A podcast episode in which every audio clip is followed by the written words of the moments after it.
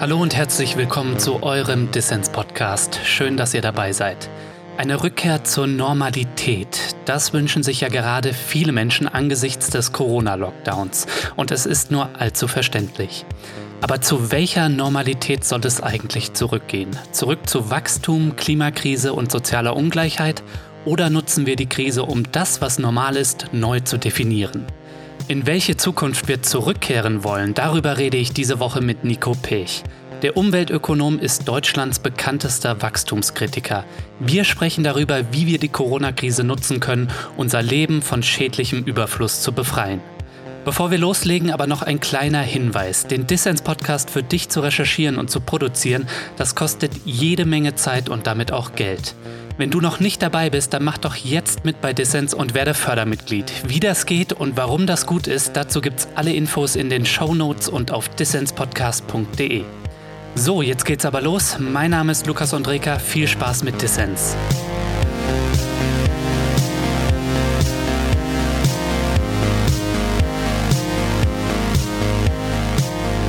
Herr Pech, vielen Dank, dass Sie beim Dissens-Podcast dabei sind. Ja, danke für die Einladung. Ja, Herr Pech, was Fridays for Future und die wachstumskritische Linke nicht geschafft haben, schafft jetzt ein kleines Virus. Der Flugverkehr liegt lahm, die Bänder bei VW stehen still, Klima und Umwelt haben eine Verschnaufpause und das Leben läuft sehr viel genügsamer. Inwiefern entspricht denn der Corona-Stillstand Ihrer Idee von weniger ist mehr? Naja, die Corona-Krise bricht natürlich über uns herein. Also so stellt sich natürlich kein Wachstumskritiker die Transformation vor. Mhm. Besser wäre es gewesen, schrittweise äh, einen solchen Shutdown äh, zu erwirken. Und ein perfekter Shutdown wäre auch nicht vereinbar mit einer modernen Ökonomie. Das heißt also, äh, wir können nicht alle Produktionskapazitäten einfach lahmlegen und sagen, hurra, mhm. jetzt haben wir eine nachhaltige Entwicklung erwirkt und sogar eine jenseits wirtschaftlichen Wachstums. Also das Ganze hat natürlich den Charakter einer Schocktherapie. Ja. Gleichwohl werden wir im Zuge dieser Situation sicherlich einige Lernprozesse unfreiwilliger Art durchlaufen, die uns zukünftig weiterhelfen, die also vielleicht sogar auch uns dazu verhelfen, mental besser umzugehen mit einer Zeit des Weniger. Können Sie da vielleicht mal ein paar Beispiele geben? Was könnten das denn aus Ihrer Sicht für positive Lerneffekte sein, die wir aus dieser Krise herausziehen und die vielleicht dann auch zu progressiver Politik führen? Weil Sie hatten es ja schon gesagt, Change by Disaster, also die Katastrophe ist nicht wirklich nachhaltig. Ne? Und jetzt stehen ja auch schon alle Zeichen darauf, dass versucht wird, dann nach dieser Krise die Wirtschaft durch Konjunkturprogramme wieder ordentlich anzukurbeln und dementsprechend auch den Konsum. Ne? Ich glaube, dass die Erfahrung mit genügsameren sozialen Praktiken ein Effekt sein wird, äh, der nach dieser Krise dann übrig bleibt. Zwar nicht als Massenphänomen, aber die Anzahl derjenigen, etwa in den modernen Konsumgesellschaften, die in der Lage sind einzusehen, dass also mehr Bodenhaftung, weniger Konsum, das wird natürlich eine Anreicherung unseres Erfahrungswissens sein. Das heißt, wir werden in die Lage kommen, anders zu sprechen über Suffizienz, auch über die Möglichkeit, die frei gewordene Zeit jetzt zu nutzen, um ergänzende oder komplementäre Selbstversorgungsleistungen zu erbringen. Also das wird sicherlich ein positiver Effekt sein. Und das heißt auch, dass die Politik natürlich einen anderen Bewegungsspielraum hat. Also nicht gleich mit dem nächsten Shitstorm rechnen muss, wenn wir vielleicht die Rahmenbedingungen etwas verändern in Richtung Reduktion. Mhm. Vor allem aber ist es mir auch wichtig, darauf hinzuweisen, dass also Sesshaftigkeit, das heißt also Abstinenz von ökologisch ruinösen äh, Reisen, dass das natürlich auch ein Effekt ist, den wir zwar jetzt zwangsläufig erleben, aber die Menschen stellen fest, es gibt auch ein Leben nach der globalen Mobilität, das nicht unbedingt unbekömmlich sein muss. Ja, ist richtig. Jetzt sehen wir gerade keine Kondensstreifen oder kaum Kondensstreifen am Himmel. Der Flugverkehr liegt lahm, aber ich frage mich, ob Sie da nicht ein bisschen optimistisch sind und ob die Rückkehr zur Normalität nicht eine ist, dann auch wieder des unbegrenzten Wachstums im Flugverkehr und der vielen Reisen um die Welt. Natürlich werden wir erleben, dass es ganz unterschiedliche Reaktionsmuster gibt im Anschluss an die Corona-Krise. Mhm. Zunächst einmal wird es jene geben, deren Handlungsweisen dann vielleicht eher zu beschreiben sind äh, mit einem Begriff, der neulich von einem Journalisten so schön verwendet wurde, nämlich Wohlstandstrotz. So nach dem Motto, jetzt erst recht, mhm. nach dieser erzwungenen Pause vom Steigerungswahn gönnen wir uns jetzt tatsächlich nicht nur die Rückkehr zum Alten, sondern schießen sogar noch über das bisherige Niveau hinaus im Sinne eines Nachholkonsums oder einer Nachholmobilität oder wie auch immer. Das äh, ist zu befürchten. Nur die Anzahl derjenigen, die schlicht und ergreifend längst geahnt haben, dass ein weiter so, was unsere Lebensweise und unseren Wirtschaftsstil anbelangt, keine Option sein kann, werden natürlich durch diese Krise eine Bestätigung erfahren, weil sich eben herausstellt, dass wir sehr wohl in der Lage sind, also eine hohe Lebensqualität zu erwirken, auch ohne den üblichen Steigerungswahn, den wir also in der Mobilität und im Konsum haben. Also so gesehen kann ich mir schon vorstellen, dass also auch die wachstumskritische Position im Nachhaltigkeitsdiskurs mit Sicherheit Auftrieb erhalten wird als Konsequenz dieser Krise. Ja, in der Krise sind ja auch immer Momente, die Möglichkeiten eröffnen und vieles auch davon abhängig, welche Ideen in einer Krise herumliegen. Und jetzt könnte man ja meinen, dass Sie als bekanntester Postwachstumsverfechter eben jetzt dann, dass das Ihr Moment ist, wie für die Postwachstumsbewegung im Allgemeinen. Hat sie die Bundesregierung eigentlich schon um Rat für Wege aus der Krise gefragt? Nein. Also soweit reicht die Sympathie der Politik für wachstumskritische Positionen nicht. Ganz im Gegenteil. Also mhm. dieses Phänomen des Wohlstandstrotzes, so nach dem Motto, jetzt erst recht oder hoffentlich ist die Krise bald vorbei und wir können dann zum Business as usual zurückkehren. Ich meine, diese Haltung ist natürlich in der Politik total äh, verbreitet zunächst einmal. Also ich habe so gut wie keine Stimmen bislang vernommen, gerade in der Politik, die tatsächlich vielleicht auch so ein bisschen Demut oder so ein bisschen innere Einkehr äh, aufscheinen lassen. So nach dem Motto, eigentlich ist die Krise wirklich eine Chance, nämlich endlich mit einer Transformation ernst zu machen, die überfällig ist. Ich habe den Eindruck, mhm. es werden in erster Linie soziale Bewegungen sein, vielleicht ja auch die Medien, die also versuchen, also ein breiteres Spektrum an Konsequenzen zu ziehen aus den vielen Lerneffekten, die uns jetzt quasi aufoktroyiert werden. Und natürlich wird sich dann darauf aufbauend, also eher indirekt vielleicht eine Möglichkeit oder vielleicht auch einen, einen Druck aufbauen in Richtung Politik, tatsächlich äh, das Wachstumsdogma kritischer zu sehen. Vor allem glaube ich, mhm. dass wir im Moment eben durch die Krise auch so ein, ja, so ein Phänomen der Aufdeckung von Pathologien vor uns haben. Also die Globalisierung, sowohl was Güterströme anbelangt, aber auch Personenverkehr, äh, steht natürlich im Moment auf dem Prüfstand. Das heißt also, wir stellen jetzt fest, dass wir nicht mal in der Lage sind, innerhalb Europas, also jene Hilfsmittel in ausreichender äh, Quantität herzustellen, äh, die wir im medizinischen Sektor brauchen. Ja, mhm. das ist also wirklich, man könnte echt sagen, das ist ein Offenbarungseid eigentlich. Also wir haben die Globalisierung der Produktion, der Wertschöpfung so weit getrieben, dass die kritischen Abhängigkeiten, die daraus erwachsen sind, jetzt natürlich zutage treten durch so eine Krise. Das heißt, so eine Krise ist auch immer eine Stunde der Wahrheit. Das ist auch ein Lackmustest mhm. für die äh, Versorgungsstruktur, die wir aufgebaut haben.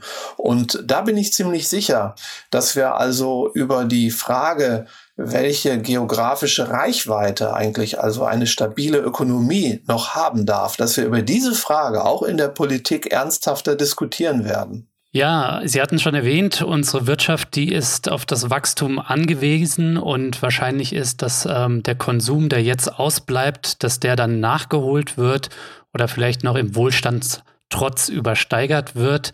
Und viele Leute müssen ja diese Krise auch als eine Belastung wahrnehmen und so erlebe ich es auch in meinem Umfeld. Ja, da ist die Genügsamkeit, die wir jetzt erleben, ist vielleicht ein netter Nebeneffekt, aber die Arbeitslosigkeit geht nach oben.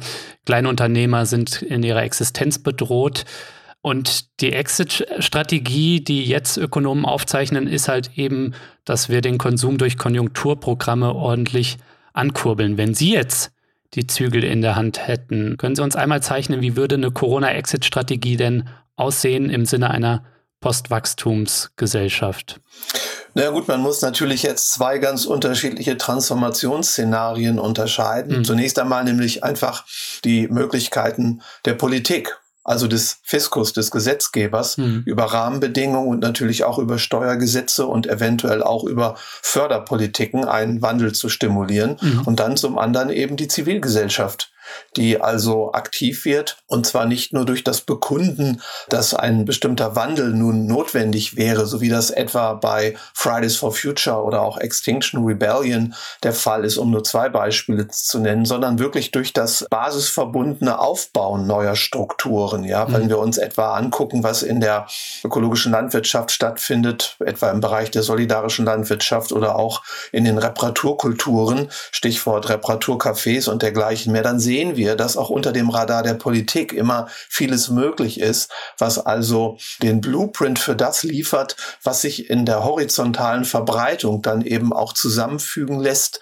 zu einem Bild, das ich dann als Postwachstumsökonomie bezeichne. Diese beiden Dinge aber muss man nicht unbedingt konträr halten, okay. sondern kann sie auch als zwei Seiten der Medaille dann sehen. Aber wenn Sie nun konkret fragen, was ich auf der Ebene der Politik anders machen würde, dann fallen mir jetzt speziell in dieser Krisenzeit äh, mindestens drei Dinge ein. Ja, die wären? Ich glaube, dass wir spätestens jetzt wirklich eine stärkere Umverteilung des Vermögens brauchen. Mhm. Weil wenn die Staaten Europas und natürlich darüber hinaus sich also bis über alle Ohrenspitzen immer weiter verschulden, um jetzt über äh, so ein Gießkannenprinzip, also Konjunkturprogramme oder auch Stütz- oder Förderprogramme zu lancieren, dann ist die Gefahr groß, dass das Geldsystem, dass die Kapitalmärkte verrückt spielen und mhm. damit eine zweite Krise ins Haus steht. Also nicht nur eine der Realwirtschaft, sondern eben auch eine der Finanzwirtschaft. Deswegen kann man nicht alles kreditfinanzieren, sondern jetzt ist wirklich die Stunde da, in der die Solidarität einer Gesellschaft gefordert ist. Es kann nicht sein,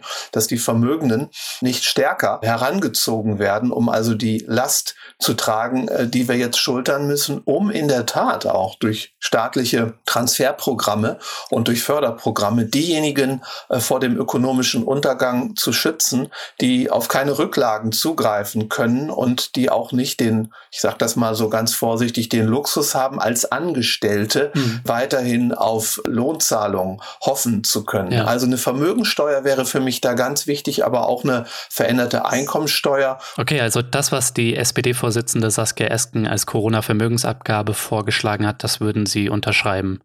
Also ich muss jetzt nicht perfekt diesen Vorschlag übernehmen, aber hm. die Stoßrichtung, die damit angedeutet wird, die halte ich für sehr, sehr interessant, wirklich. Ja. Also da kann man einiges tun und die Konzepte müssen wir nicht neu erfinden, sondern wir müssen sie endlich nur aufgreifen. Das Zweite natürlich, was äh, ganz wichtig ist, das ist vor allem eine Umverteilung der Arbeitszeit. Denn es mhm. ist klar, dass diese Krise sich zunächst einmal von der, ich sag mal, pathologischen sozialen äh, Seite aus betrachtet sich äh, äußert eben als zunehmende Arbeitslosigkeit. Und es ist ohnehin selbst wenn wir keine Krise hätten, nicht mehr denkbar, über wirtschaftliches Wachstum Vollbeschäftigung zu erzielen, wenn wir an der 40-Stunden-Woche festhalten oder mhm. auch nur an der 38,5-Stunden-Woche. Das heißt also, eine Reduktion der Arbeitszeit ist das Gebot der Stunde, um möglichst viele Menschen wirklich auch integrieren zu können, wieder in den Arbeitsprozess und das auch auf Basis einer Wirtschaft, die vielleicht auch zukünftig, das würde ich mir wirklich erhoffen, eine geringere Produktionskapazität aufweist, weil wir auch anders nicht die ökologische Überlebensfähigkeit menschlicher Zivilisation gewähren können. Mhm. Das sind auf jeden Fall die, die wichtigsten Maßnahmen, die wir jetzt im Moment haben. Ne? Das waren zwei Schritte. Haben Sie noch einen dritten Schritt? Naja, ich kann mir ganz gut vorstellen, dass wir selbstverständlich auch in der Bildung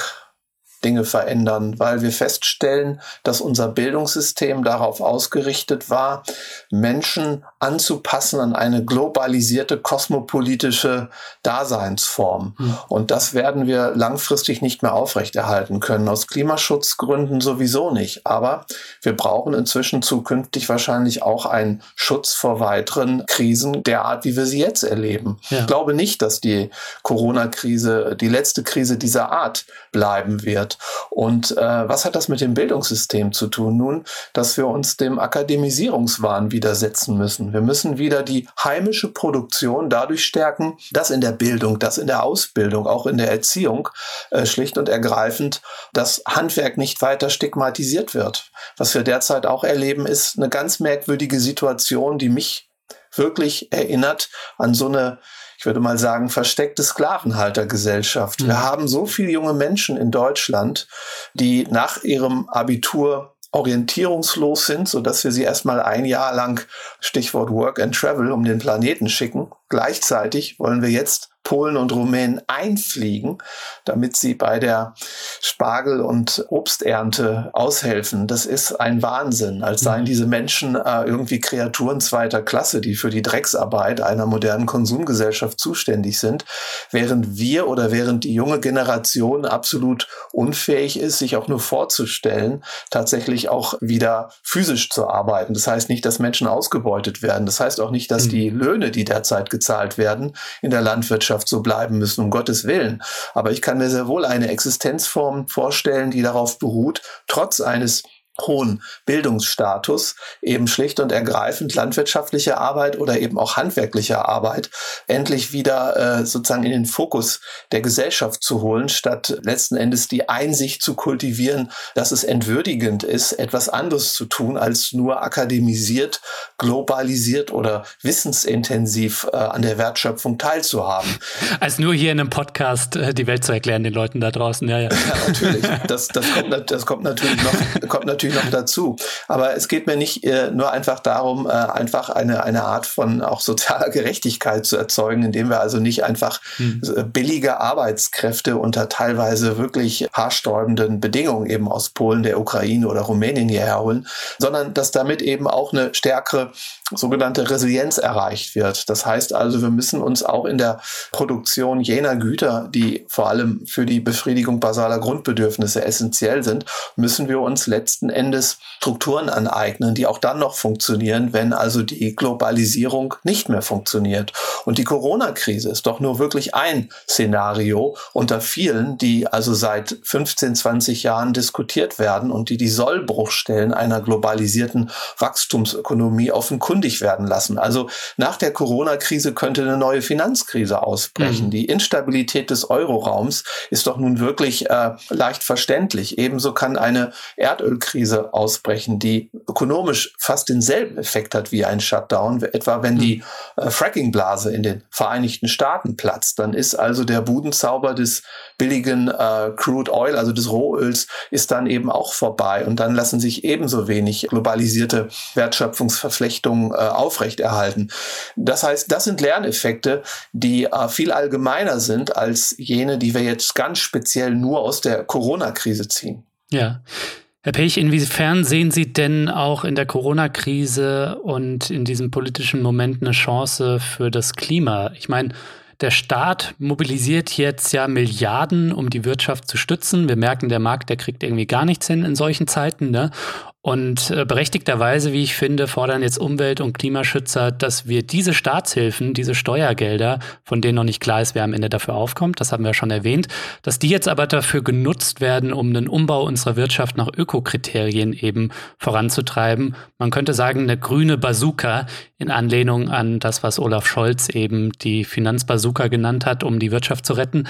Also sehen Sie in solchen grünen Investments und Ökokriterien, also im weitesten Sinne vielleicht einem Green New Deal, auch eine Chance auf dem Weg hin zu einer Postwachstumsökonomie? Absolut. Nichts wäre jetzt also wichtiger, als die Vergabe staatlicher Mittel daran zu koppeln, dass also die ökologisch ruinösen Sektoren schlicht und ergreifend nicht gefördert werden. Mhm. Also den Flugverkehr und Kreuzfahrten oder die Tourismusbranche zu fördern, äh, ist schlicht und ergreifend kontraproduktiv, weil wir uns damit eben dann nur die nächsten ökologischen Krisen einhandeln. Und wir werden jetzt vor allem erkennen müssen, dass also eine moderne Steuerung zeitgenössischer Gesellschaften endlich das tun muss, wovor wir uns lange gedrückt haben, nämlich eine saubere Unterscheidung zu treffen zwischen basalen Grundbedürfnissen und dekadentem Luxus. Mhm. Natürlich kann man hier keine objektive Unterscheidung treffen, aber einer demokratischen Gesellschaft sollte es wohl zuzumuten sein, eben partizipativ darüber nachzudenken und darin übereinzukommen, was förderungswürdig zuvorderst ist und was schlicht und ergreifend als Luxus Luxus, der zudem auch noch ökologisch schädlich ist, eben keiner weiteren staatlichen oder auch EU-Subvention würdig ist. Und da ist die Mobilität eben zuvorderst zu nennen und äh, nicht die mhm. Gütermobilität, weil natürlich können wir jetzt nicht auch nicht im Shutdown irgendwie Wertschöpfungsketten einfach noch absichtlich durchschneiden. Das ist vollkommen klar. Ja, klar. Aber es gibt so viele Branchen, in denen Dinge erzeugt werden, die also erstens nicht benötigt werden, so dass niemand stirbt, erfriert oder krank wird, wenn diese Dinge nicht mehr verfügbar sind. Das ist der ausgeuferte Tourismus und die gleichzeitig maximale ökologische Zerstörung offenbaren. Es wäre jetzt an der Zeit, die Kreuzfahrtindustrie wirklich abzuwickeln. Und es wäre jetzt auch an der Zeit, Flughäfen kleiner werden zu lassen und laufende Projekte erstmal natürlich stillzulegen. Der BER in Berlin sollte nicht gebaut werden, sondern äh, Berlin ist gut mit der Eisenbahn erreichbar. Ja, gute Beispiele. Wahrscheinlich wären auch noch die ähm, Schlüsselindustrien, die Autokonzerne und die Fluggesellschaften Beispiele, wobei da noch nicht ganz klar ist, inwiefern die den Corona-Schock auch ohne Staatshilfen überleben können. Ne? Also die haben ja Milliarden Exportüberschüsse gemacht und ähm, versuchen das dadurch jetzt auch erstmal abzufedern, aber möglicherweise wäre eine Beteiligung vom deutschen Staat an diesen Unternehmen dann auch eine Chance, um ja ein paar Weichenstellungen eben anders zu stellen. Absolut. Wobei natürlich die Erfahrung, die wir diesbezüglich gemacht haben, nicht besonders ermutigend ist. Also letzten Endes ist doch VW in Niedersachsen äh, zu einem gewissen Teil eben Eigentum der niedersächsischen Regierung. Das ist doch der ja, Traum aller Punkt. Linken und Gewerkschaften immer gewesen.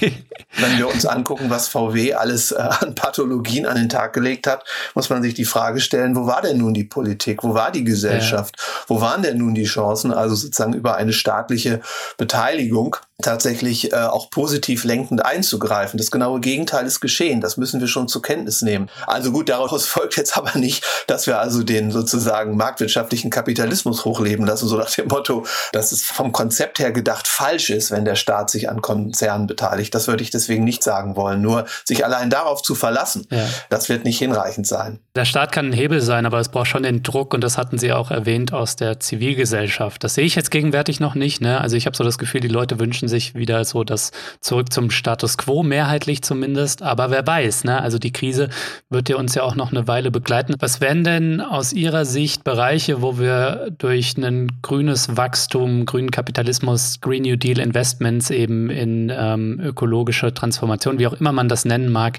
noch irgendwie Fortschritt schaffen könnte? Also ich denke natürlich dran an erneuerbare Energien, die Öffis, und äh, Sie hatten ja auch schon Bereiche wie ähm, ja, Pflege, Bildung und Gesundheit in gewisser Weise auch schon berührt. Nirgends. Grünes Wachstum wird keine Lösung sein. Ich bin trotzdem der Meinung, dass der Staat durchaus auch mit Subventionen und anderen finanziellen Stützungen jetzt eingreifen muss, aber nicht um Wachstum zu erzeugen, sondern umgekehrt, um jene Strukturen ja überlebensfähig zu machen oder überhaupt erst anzustoßen, die dazu verhelfen, zukünftig ohne Wachstum zu wirtschaften und entsprechend äh, daran angepasste Lebensstile erträglich werden zu lassen. Das heißt zum Beispiel, mhm. dass in der Landwirtschaft jetzt endlich auch ernst gemacht werden müsste mit einer Agrarwende, die darauf beruht, die kleinen bäuerlichen Unternehmen zu stützen und, wie ich gerade das schon andeutete, über eine veränderte Bildung, Ausbildung, Erziehung endlich wieder quasi eine Akzeptanz herzustellen dafür, dass auch junge Menschen nicht unbedingt nur studieren müssen oder sich sozusagen in Abstinenz üben müssen, was also tatsächlich physische Arbeit auch in der Landwirtschaft anbelangt. Wir brauchen wieder mehr Arbeitskräfte in der Landwirtschaft, aber nicht solche, die ausgebeutet werden,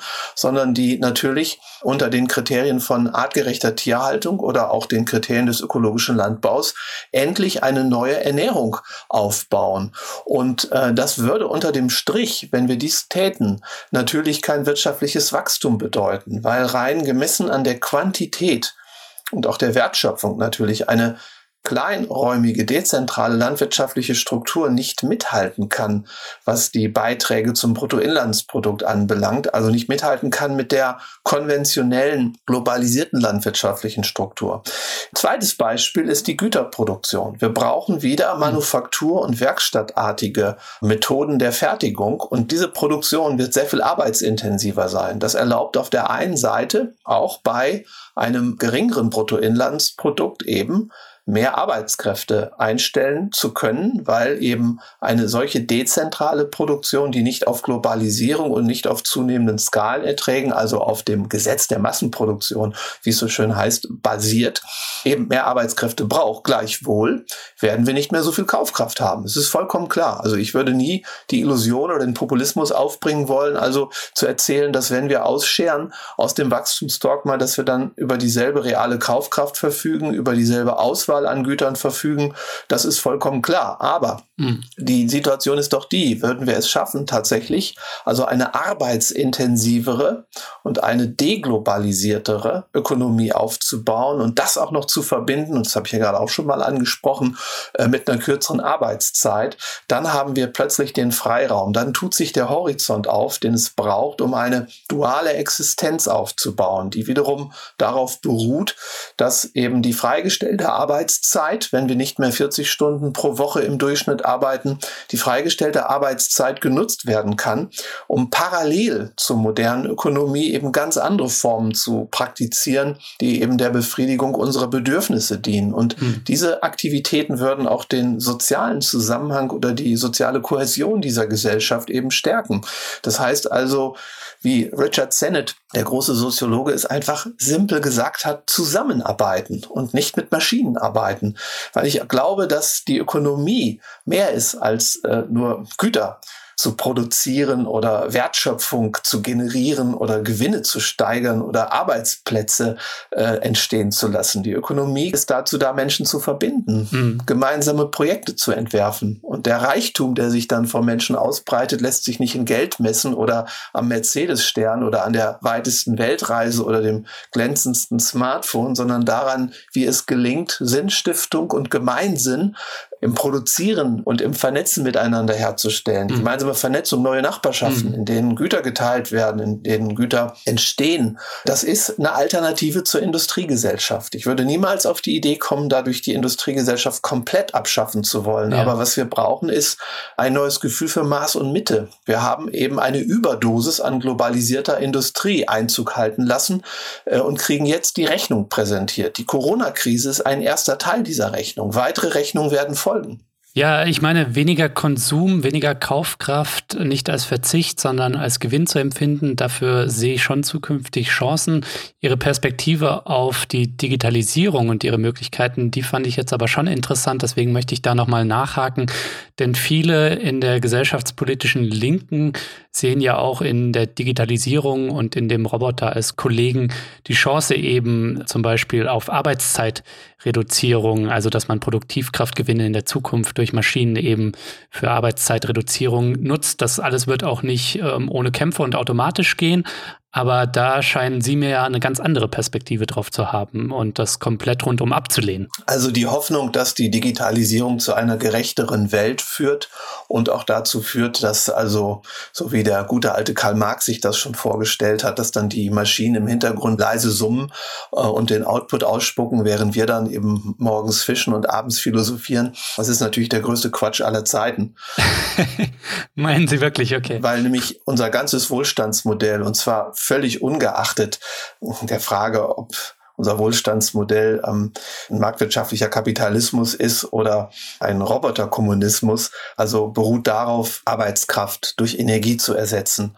Und die Digitalisierung ist nichts anderes als ein Beschleuniger, ein Brandbeschleuniger aller ökologisch ruinösen Aktivitäten. Wir wissen inzwischen, das hat auch die Studie, die von Greenpeace neulich in Auftrag gegeben wurde, gezeigt, dass jenes Land, das also die höchsten Elektrizitätsverbräuche an den Tag legt, äh, nicht etwa China ist oder die USA, sondern das Internet, also das Land, in dem vor allem junge Menschen heute mehr Zeit verbringen als in dem Land, das also im Personalausweis steht. Und die Digitalisierung der Wirtschaft wird die Energieverbräuche noch weiter steigern. Und zu meinen, man könne dies mit regenerativen Energieträgern in irgendeiner Form ausgleichen, also das ist schon erst recht ein Witz weil wir sehen, dass schon jetzt, noch bevor wir eigentlich die Vision einer digitalisierten Wirtschaft haben umsetzen können, dass die Energiewende komplett gescheitert ist. Wir schaffen es so ja schon nicht mal, äh, die Energieverbräuche auf Basis regenerativer Ressourcen darzustellen. Das ist das eine. Ja. Naja gut, und ich meine, die Maschinen, ähm, die wir dann brauchen und die Digitalisierung sind nicht nur eine Frage der Energieverbräuche, sondern auch eine Frage der Mineralienverbräuche. Also digitalisierte Produktion ist nicht effizient effizienter oder materialsparsamer als eine Produktion, die also eine ganz andere Mischung aus Kapital und Arbeit ähm, zur Basis hat. Davon abgesehen habe ich ja gerade schon mal versucht zu erklären, dass Arbeit mehr ist als nur Güterproduktion und Einkommenserwerb. Die Arbeit der Zukunft, die ich mir vorstelle, ist eine gesunde Mischung aus Teilhabe an herkömmlichen, sage ich mal, arbeitsteiligen Prozessen, die durchaus auch noch industrieförmig sein können und eben davon befreiten Prozessen, die darauf beruhen, ohne Technik, ohne Geld, ohne Markt, ohne Unternehmen, gemeinschaftlich eben Güter zu erhalten, zu teilen und so weiter. Ich habe das gerade eben schon erklärt. Und die Entfremdung moderner Arbeit ist nicht nur eine Frage, wie Löhne verteilt werden, sondern ist eine Frage, die sich auch so formulieren lässt, nämlich ob eine Mensch-Maschinen-Interaktion wirklich sinnstiftend sein kann. Aber was an dieser Vision des Roboterkommunismus natürlich auch absurd ist, ist, dass die Digitalisierung die Chancen jetzt erhöht, das Privateigentum an den Produktionsmitteln zu vergesellschaften, so als sei das, was bislang oder was 150 Jahre nicht geklappt hat, bloß deshalb wahrscheinlicher geworden, weil die Technologie eine andere ist. Ich frage mich, äh, welche Romantik hinter dieser Vision steht. Nee, das äh, sehe ich auch nicht als wahrscheinlicher. Die Frage, wem gehören die Roboter, bleibt meines Erachtens trotzdem relevant. Und ich glaube, was Sie sich vorstellen, so einen Manufaktur-Ökosozialismus, das scheint mir vielleicht auch schwierig zu sein. Wahrscheinlich nicht weniger schwierig als die Digitalisierung äh, von links her zu denken oder auch zu gewinnen. Also die linke Digitalisierung ist Science Fiction. Das müssen wir uns klar machen. Dafür gibt es keinen Blueprint.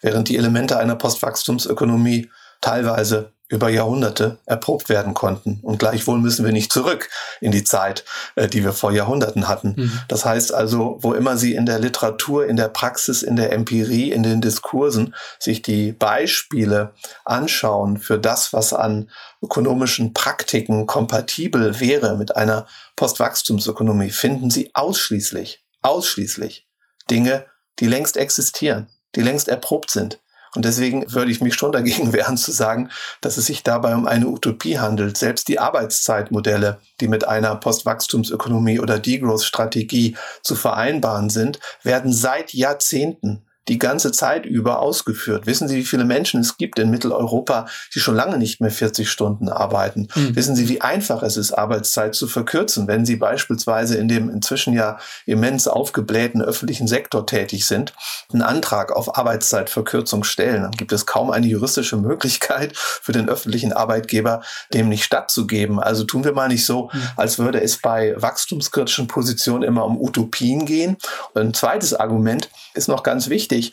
Die Technikutopien, die wir derzeit vor uns haben, ganz gleich, ob jetzt Roboterkommunismus oder ähm, ein Green New Deal oder Frau von der Leyen sagt, glaube ich, einfach nur noch Green Deal. Mhm. Diese Ideen sind ressourcenabhängig und äh, ein kleines Kind kann verstehen, dass die Ressourcen immer knapper werden. Also wir haben solche kritischen Ressourcenabhängigkeiten etwa durch die Energiewende erzeugt. Denken wir an die äh, Neodym- und Kupferproblematik, Carbonproblematik äh, und so weiter, dass wir feststellen können, dass also so oder so rein historisch bedingt eine Situation auftreten wird, in der nur noch jene Produktionspraktiken übrig bleiben, die möglichst ressourcenlos sind. Und die ressourcenloseste Produktion ist die, die tatsächlich wieder arbeitsintensiver ist. Und das muss keine Plackerei sein. Ganz im Gegenteil. Vielleicht können Sie mir, weil ich Sie ja jetzt hier schon im Gespräch habe, trotzdem mal beantworten, warum sich Ökologie und Wachstum in Ihren Augen nicht versöhnen lassen. Ich meine, das scheint ja gerade der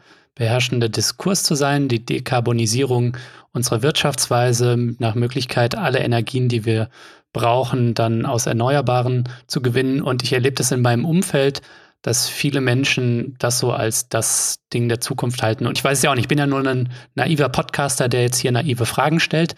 Und jetzt habe ich sie eben hier und vielleicht können Sie mir mal ein paar Argumente geben, warum das aus Ihrer Sicht nicht möglich ist. Ich meine, Sie haben ja zum Beispiel die Mineralien schon angesprochen. Ne?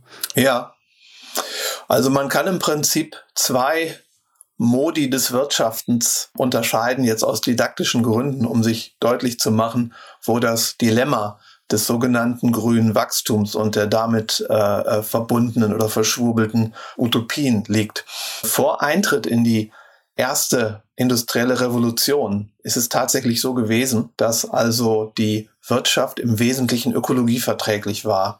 Zumindestens war sie innerhalb ökologischer Grenzen darstellbar, was ja nicht ausgeschlossen hatte, dass etwa in Island, Grönland oder in Italien also wirklich flächendeckend ganze Wälder gerodet wurden, die nicht nachwachsen konnten.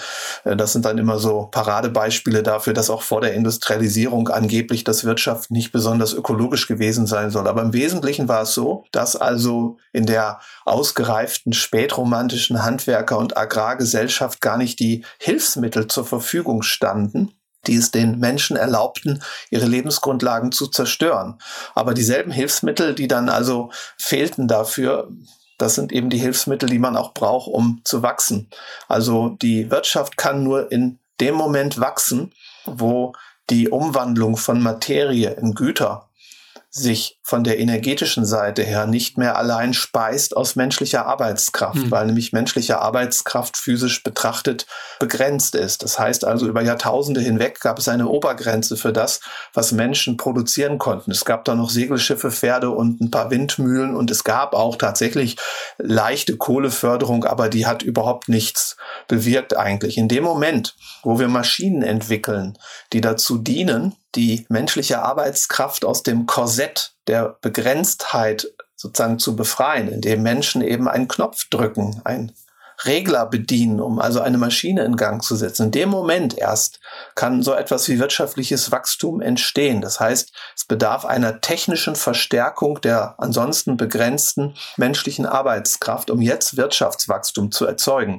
Es gibt aber auf diesem Planeten eingedenk der thermodynamischen Gesetze keine Maschine, mit der man in der Lage ist, menschliche Arbeitskraft zu ersetzen und permanentes wirtschaftliches Wachstum zu erzeugen.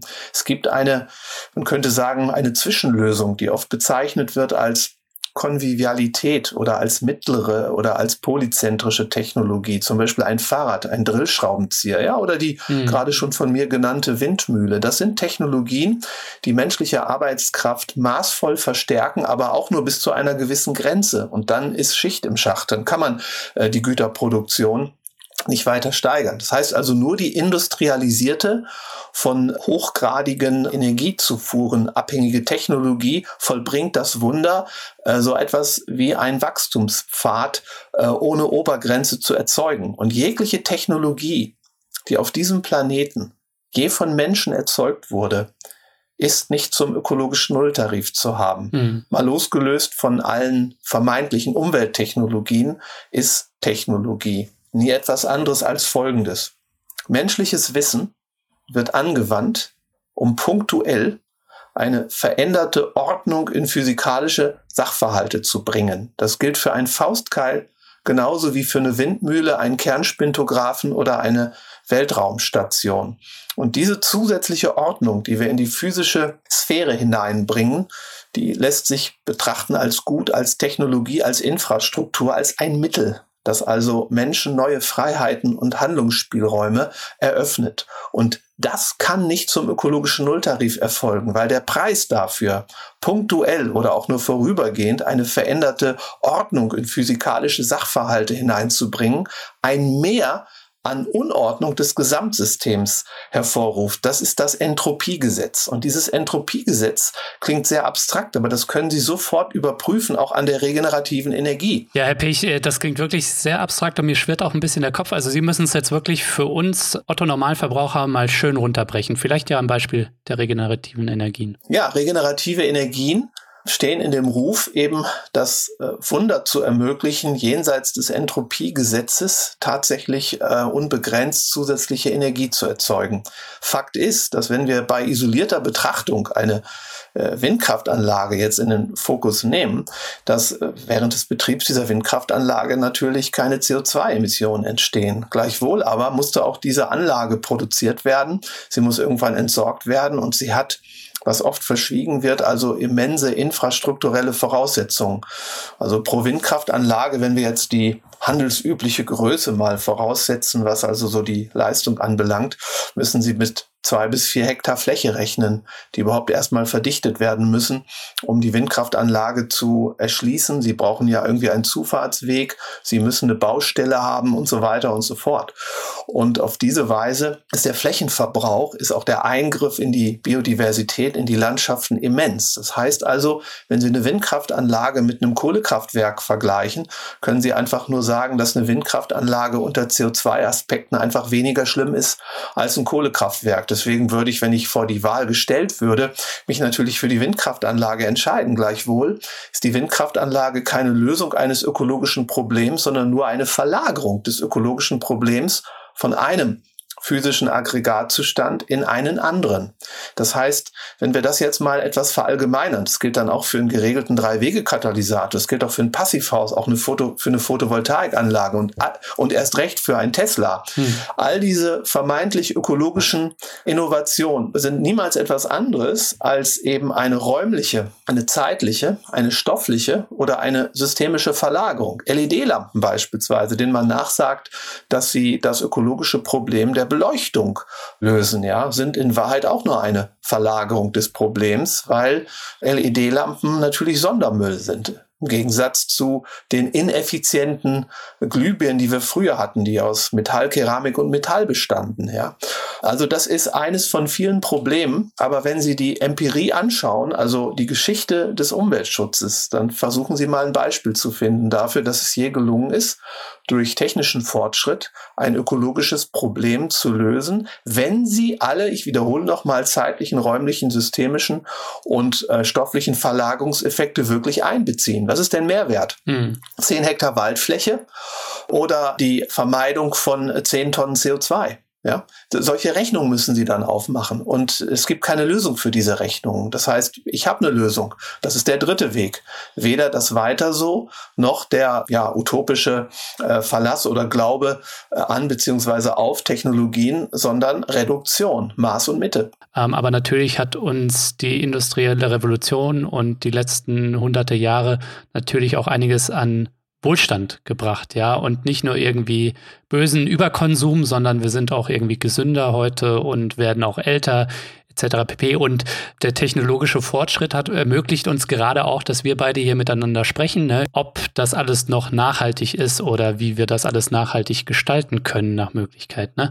Also wir wollen ja auch nicht ganz ohne Technologien leben, weil ins Mittelalter zurück, das möchten wir ja auch nicht. Und kann nicht eine Kreislaufwirtschaft vielleicht eine Lösung für das Ressourcenproblem sein? Also die Kreislaufwirtschaft Ganz gleich, ob wir biologische oder technische Kreisläufe unterstellen, ob wir das Cradle to Cradle oder Upcycling oder Biomimikrie oder ökologische Konsistenz nennen. Sie merken schon äh, an diesen Begrifflichkeiten, dass das so ein technologischer Wiedergänger ist, der immer wieder neu entdeckt und erfunden wird und dann angeboten wird, wie warme Brötchen irgendwie, um den Menschen Hoffnung zu stiften. So nach dem Motto, ach, es gibt ja doch eine Lösung, um den Wohlstand nicht zu reduzieren. Dieser ganze Budenzauber, dass man nämlich durch solche Technologien, also also ein ökologisch neutrales Wachstum erzeugen könnte, der hat sich doch längst widerlegt. Hm. Ich meine, kein Konzept wird seit so langer Zeit immer wieder neu begonnen wie äh, eine Kreislaufwirtschaft. Und wir stellen fest, dass also eine Kreislaufwirtschaft alleine nicht ausreichend sein kann. Umgekehrt wird ein Schuh draus. Würden wir die Produktion der Güter immer weiter reduzieren, bis wir ein Niveau erreicht haben, von dem wir sagen können, wir leben immer noch modern. Wir leben nicht im Neandertal mhm. oder im Mittelalter. Dann genau würden regenerative Energien, die wir, ich sage das nochmal, nie zum ökologischen Nulltarif haben, tatsächlich innerhalb ökologischer Grenzen ausreichen, um dieses Minimum an Produktion zu speisen. Mhm. Und dann würde die Kreislaufwirtschaft weil sie schlicht und ergreifend von der Aufgabe entlastet ist, das derzeitige Konsumvolumen in irgendeiner Form zu entkoppeln, dann würde die Kreislaufwirtschaft tatsächlich Sinn machen. Wir müssten die Gesellschaft schlicht und ergreifend nicht nur von Überfluss befreien, sondern wir müssten auch eine selektive Entrümpelung vornehmen. Bleiben wir mal bei dem Beispiel Kreislaufwirtschaft. Mhm. In den 50er Jahren hatten wir verglichen mit heute fast eine perfekte Kreislaufwirtschaft. Sie konnten jedes Automobil, Sie konnten jedes Haushaltsgerät, egal ob Kühlschrank, Waschmaschine oder Herd, perfekt zerlegen. Alles war modular. Kunststoff mhm. spielte kaum eine Rolle. Selbst ein Nicht-Kfz-Mechaniker konnte den 1200er Käfer komplett mit wenigen Werkzeugen zerlegen. Ja. Diese Dinge waren aber alle natürlich technisch nicht auf dem Niveau von heute. Das heißt also, unser Wohlstand ist das Resultat des Abschieds von der Kreislaufwirtschaft. Was daraus folgt, ist nicht, dass jede Idee einer Kreislaufwirtschaft falsch ist, sondern wir müssten letzten Endes Gesellschaft so entrümpeln, dass wir alle nicht kreislauffähigen Objekte eliminieren. Was dann geschieht, das ist nichts anderes als das, was ich unter Postwachstumsökonomie oder unter einer Degrowth-Strategie verstehen würde. Wir würden tatsächlich weniger Auswahl an Geräten haben. Wir müssten möglicherweise auch für die Dinge mehr bezahlen. Das heißt, dass die reale Kaufkraft sinkt. Denn das, was die Kaufkraft der Menschen so erhöht hat, das ist ein Produktdesign und das ist auch äh, ein Produktionsmanagement, das exakt das Gegenteil von Kreislaufwirtschaft ist. Mhm. Mir geht es nicht darum, ein Cradle-to-Cradle-T-Shirt, wie es neulich mal von Michael Braungart vorgestellt hergestellt wurde, schlecht zu machen. Ich kaufe das, weil es das beste T-Shirt ist. Aber wenn Sie dann aber vom T-Shirt jetzt auf das Auto und auf das Smartphone kommen und auf den Computer, stellen Sie fest, dass der Preis für diese Technologien genau der ist, dass die Kreislauffähigkeit dieser Güter nicht gegeben ist. Es ist gerade die Rückkehr zu Produktionsmustern, die wir schon kannten, die notwendig wäre, um einer Kreislaufwirtschaft helfend entgegenzueilen. Das heißt also, wenn wir unsere Ansprüche senken, dann genau können Konzepte der Kreislaufwirtschaft und vielleicht sogar auch die regenerative Energie tatsächlich innerhalb ökologischer Grenzen darstellbar sein. Aber das setzt erstmal einen kulturellen Wandel voraus, nämlich einen zum weniger.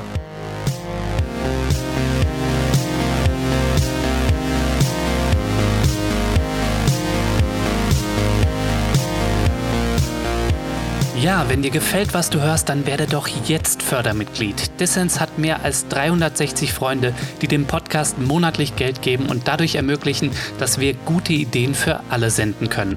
Aber damit Dissens eine Perspektive hat, müssen wir in diesem Jahr auf mindestens 500 Fördermitglieder kommen. Nimm dir also kurz Zeit und schließ eine Mitgliedschaft ab. Das geht schon ab 2 Euro im Monat. Als Fördermitglied nimmst du unter anderem automatisch an Verlosungen teil, zu dieser Folge gibt es das Buch All You Need Is Less von Manfred Volkers und Nico Pech zu gewinnen. Alle Infos zum Buch und dazu, wie ihr bei Dissens mitmachen könnt, gibt es natürlich in den Show Notes und auf dissenspodcast.de.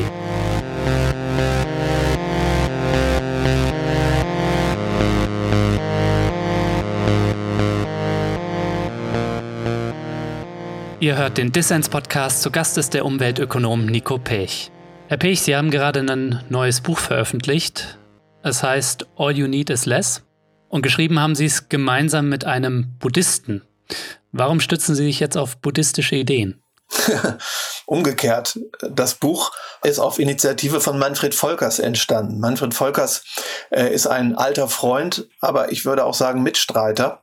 Und Manfred Volkers hatte immer den Plan, nochmal aus buddhistischer Sicht den Nachhaltigkeitsdiskurs zu spiegeln. Und es gibt niemanden, der das besser kann. Er ist einer der für mich wichtigsten Nachhaltigkeitsaktivisten in Norddeutschland. Und so war das für mich eine große Ehre, als der auf mich zukam und sagte, hey, lass uns mal ein Buch schreiben. Herr Pech, sind Sie denn selbst Buddhist oder anderweitig religiös? Nein, überhaupt nicht. Mhm. Wobei ich würde sagen, äh, aufgrund meiner Erziehung, meiner Herkunft bin ich Atheist auf einem soliden katholischen Fundament.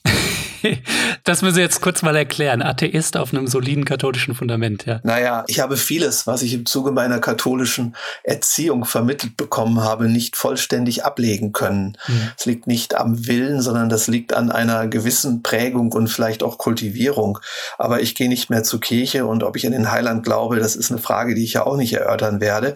Aber spätestens seit, äh, seit Papst Franziskus äh, habe ich auch wieder den Mut, der katholischen Kirche eine positive Rolle zuzuweisen. Sehr streng allerdings. Die katholische Kirche muss so viel lernen und muss selbstverständlich auch noch so viel ähm, schreckliche Vergangenheit aufarbeiten. Das muss ich, glaube ich, nicht näher erläutern. Ja. Aber was ich der katholischen Kirche zugestehe, ist, dass sie die Logik der Demut und der Genügsamkeit aufrecht erhalten hat, wie ein Fels in der Brandung der Modernisierung. Das gestehe ich ihr zu und da bin ich auch mit dem Papst sehr einverstanden und der Papst hat eben mit seiner Enzyklika Laudato Si sehr wohl gezeigt, dass die katholische Kirche vielleicht fähig dazu ist, in der nachhaltigen Entwicklung eine Rolle zu spielen. Ja, aber Atheist auf einem soliden katholischen Fundament, das finde ich ist eine schöne Beschreibung, die könnte ich vielleicht sogar für mich dann auch anwenden zukünftig. Das haben Sie schön gesagt, auf jeden Fall.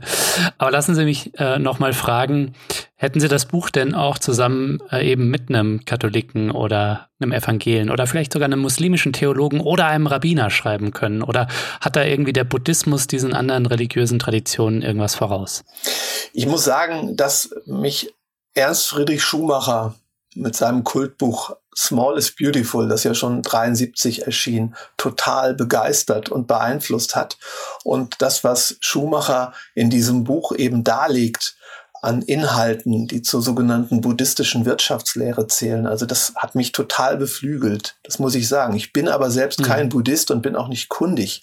Aber das war jetzt die Episode mit Manfred Volkers und ich werde mit Manfred sicherlich vieles noch zusammen unternehmen. Aber ich hätte überhaupt kein Problem äh, mit äh, einem Muslim oder auch mit einem äh, Rabbi oder vielleicht mit einem Katholiken äh, auch gemeinsam ein Buch zu schreiben und einfach mal ganz unterschiedliche Sichtweisen auf die notwendige Transformation zum weniger auszuarbeiten. Absolut nicht. Wenn wir den Wandel, Herr Pechte, nicht der Politik überlassen können, sondern es als Graswurzelrevolution selbst beginnen müssen, was bedeutet dann All You Need is Less ganz praktisch? Vielleicht können Sie das mal unseren Hörerinnen und Hörern aus Ihrer Perspektive sagen, weil ich weiß ja so viel dass sie auch sehr ein minimalistisches Leben leben? Na, ich würde mich nicht als Minimalisten bezeichnen, okay. aber ich habe meine ökologische Bilanz sehr genau im Blick und ich trenne eben die Dinge unter dem Aspekt, was nötig und was nicht nötig ist. Und ich leiste mir sehr viel unnötige Dinge auch. Und das ist auch in dem Buch ein bisschen ausgearbeitet, zumal in dem von mir beigesteuerten Essay wo ich nämlich die Unterscheidung treffe zwischen Luxus und Grundbedürfnissen. Und die zweite Unterscheidung, die ich dann treffe, ist zwischen extrem hohen ökologischen Schäden und geringen Schäden. Und dann ist es eben wichtig, die Gesellschaft oder auch das eigene Leben zu entrümpeln, um zumindest sich von dem Luxus loszusagen, der eklatant hohe ökologische Schäden erzeugt. Daraus könnte jetzt jemand fälschlicherweise die Schlussfolgerung ziehen, dass dann nur noch das reine Überleben oder die nackte Befriedigung der Grundbedürfnisse als Daseinsform übrig bleibt. Völlig falsch. Es gibt so viel Dinge, die ich auch als Luxus bezeichne und die man im Sinne eines kleinen oder eines ökologisch verträglichen Luxus natürlich auch ausüben kann. Also Musik, mhm. andere Kunst, Wirtshausbesuche, Partys, Geselligkeit. Ich wollte gerade sagen, das sind Dinge, die Sie da gerade aufzählen, die vermisse ich jetzt gerade in Zeiten ähm, der Corona-Kontaktsperre sehr. Also ein Konsum, den man vielleicht auch unter Luxus ähm, subsumieren würde, halt der Konsum eines Biers in einer Bar, der Konsum eines Kinofilms in einem Kinosaal oder der Konsum einer Boulder-Session oder einer Klettersession in einem Kletterwerk. Das sind gerade alles Dinge, die ich sehr vermisse. Aber ich merke schon, das wären Dinge, die für Sie zumindest unter einen Luxus fallen, den wir uns gönnen können als Gesellschaft. Ja, es gibt im Prinzip unendlich viele Möglichkeiten, äh, eines Luxus zu frönen, der definitiv auch innerhalb ökologischer Grenzen darstellbar ist. Dann frage ich mich mhm. aber gerade als Ökonom, warum äh, wählen wir dann ausgerechnet äh, jene Praktiken, Stichwort Digitalisierung, Flugreisen, Kreuzfahrt, Fahrten, SUVs, die das genaue Gegenteil davon darstellen. Das finde ich äh, schlicht und ergreifend schade und es ist an der Zeit, darüber eben auch eine kritische Diskussion zu führen. Aber was daraus eben folgt, ist eine Entrümpelung der Gesellschaft. Also wie kann ich mein Leben so gestalten, dass ich viel Freude auch durch eben die unnützen Dinge habe, die aber innerhalb ökologischer Grenzen darstellbar sind. Wir kommen also, auch wenn wir dieses All You Need is Less Prinzip umsetzen, wir kommen also nicht umhin, äh, uns zu orientieren an einer individuellen CO2 oder eben Ökobilanz. Das heißt, wir müssen im Blick halten, was wir ökologisch auf die Waage bringen. Und indem wir versuchen, ein Leben zu führen, von dem sich sagen lässt, dass wenn die anderen 7,6 Milliarden Menschen ökologisch nicht mehr auf die Waage bringen, dass dann in der Summe also die Ökosphäre geschützt bleibt, dann ist das eben nicht Askese. Dann heißt das einfach schlicht und ergreifend den Blick auf den kleinen, auf den ökologisch verträglichen Luxus zu werfen. Und der ist vor unserer eigenen Haustür. Den zu entwickeln ist eine Frage der menschlichen Kreativität, auch des Gemeinsinns. Okay, jetzt während der Corona-Krise ist ein Teil dieses Luxus leider für uns verschlossen, weil wir jetzt isoliert sind. Aber mein Gott, mhm. die nächsten Krisen, die wir erleben werden, werden nicht notwendigerweise wieder äh, zu tun haben mit einem Virus. Und da werden wir gerade äh, durch neue Nachbarschaften, durch neue Netzwerke, durch neue äh, Bewegung an der Basis die Chance haben, eben äh, auch diesen äh, Luxus auszuüben, der eben immer bedeutet, dass wir also gemeinsam einfach äh, Probleme lösen, dass wir gemeinsam eben auch Verrichtungen ausführen.